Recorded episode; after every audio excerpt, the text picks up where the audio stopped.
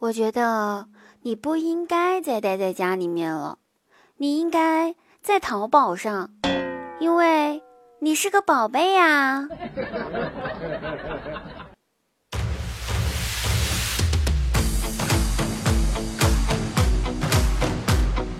Hello，大家好，我依然是你们的好朋友滴答姑娘。开心听滴答，不开心更要听滴答。滴答姑娘每天晚上八点都会在喜马拉雅直播间开启直播，现场连麦互动，百首经典曲目翻唱，期待您的到来支持哦！我们不见不散。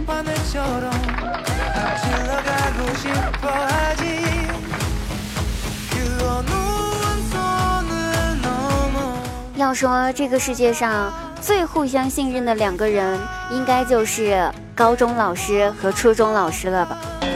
初中的时候，老师对你说：“同学们啊，这个知识点等你上了高中之后，你们高中老师会给你讲的哈。”然后等你到了高中，高中老师会对你说：“同学们啊，这个知识点呢，你们初中老师已经教过了，所以今天我们就不讲了哈。”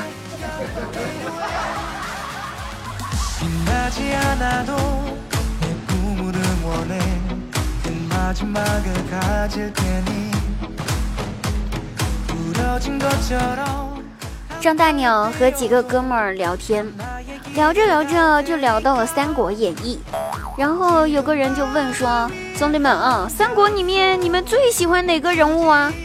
张大鸟一听，立马来劲儿了，第一个开口回答说：“哎呀，那当然就是诸葛亮了。”夜观星象，便知晓天下事，牛逼 plus 呀！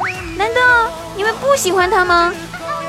最后，其他的哥们儿都说他们喜欢貂蝉。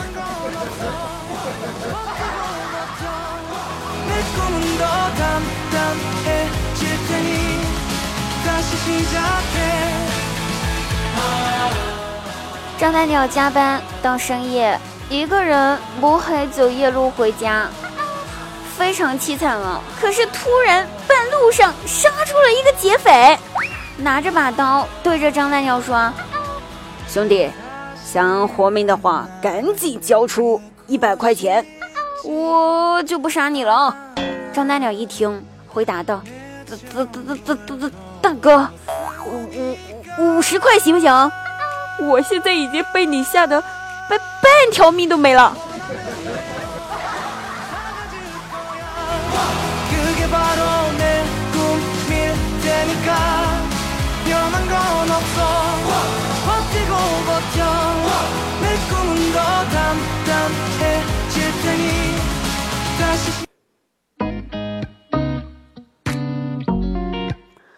由于近期肺炎疫情的原因呢，短时间内。经济萧条是肯定的了，在此呢，滴答想对大家说一句话：实在不行的话呢，到时候你们就跟我混吧，啊，放心，以后有我一口饭吃，就有你一个碗刷。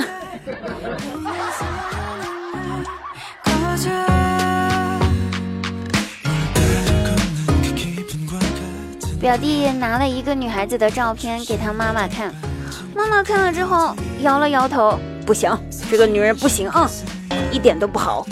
那表弟就疑惑了，怎么不好了？妈，你没发现她跟你年轻的时候长得有点像吗？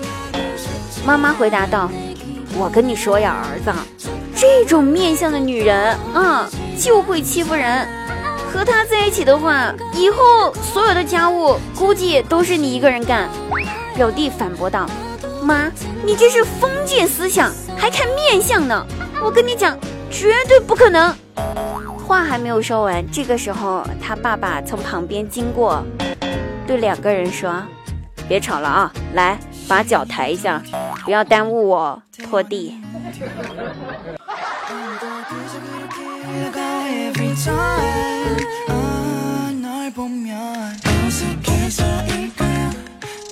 好了，各位朋友，我们本期节目到此结束啊！下期节目再会，大家记得出门戴口罩哦，安全你我他，拜拜。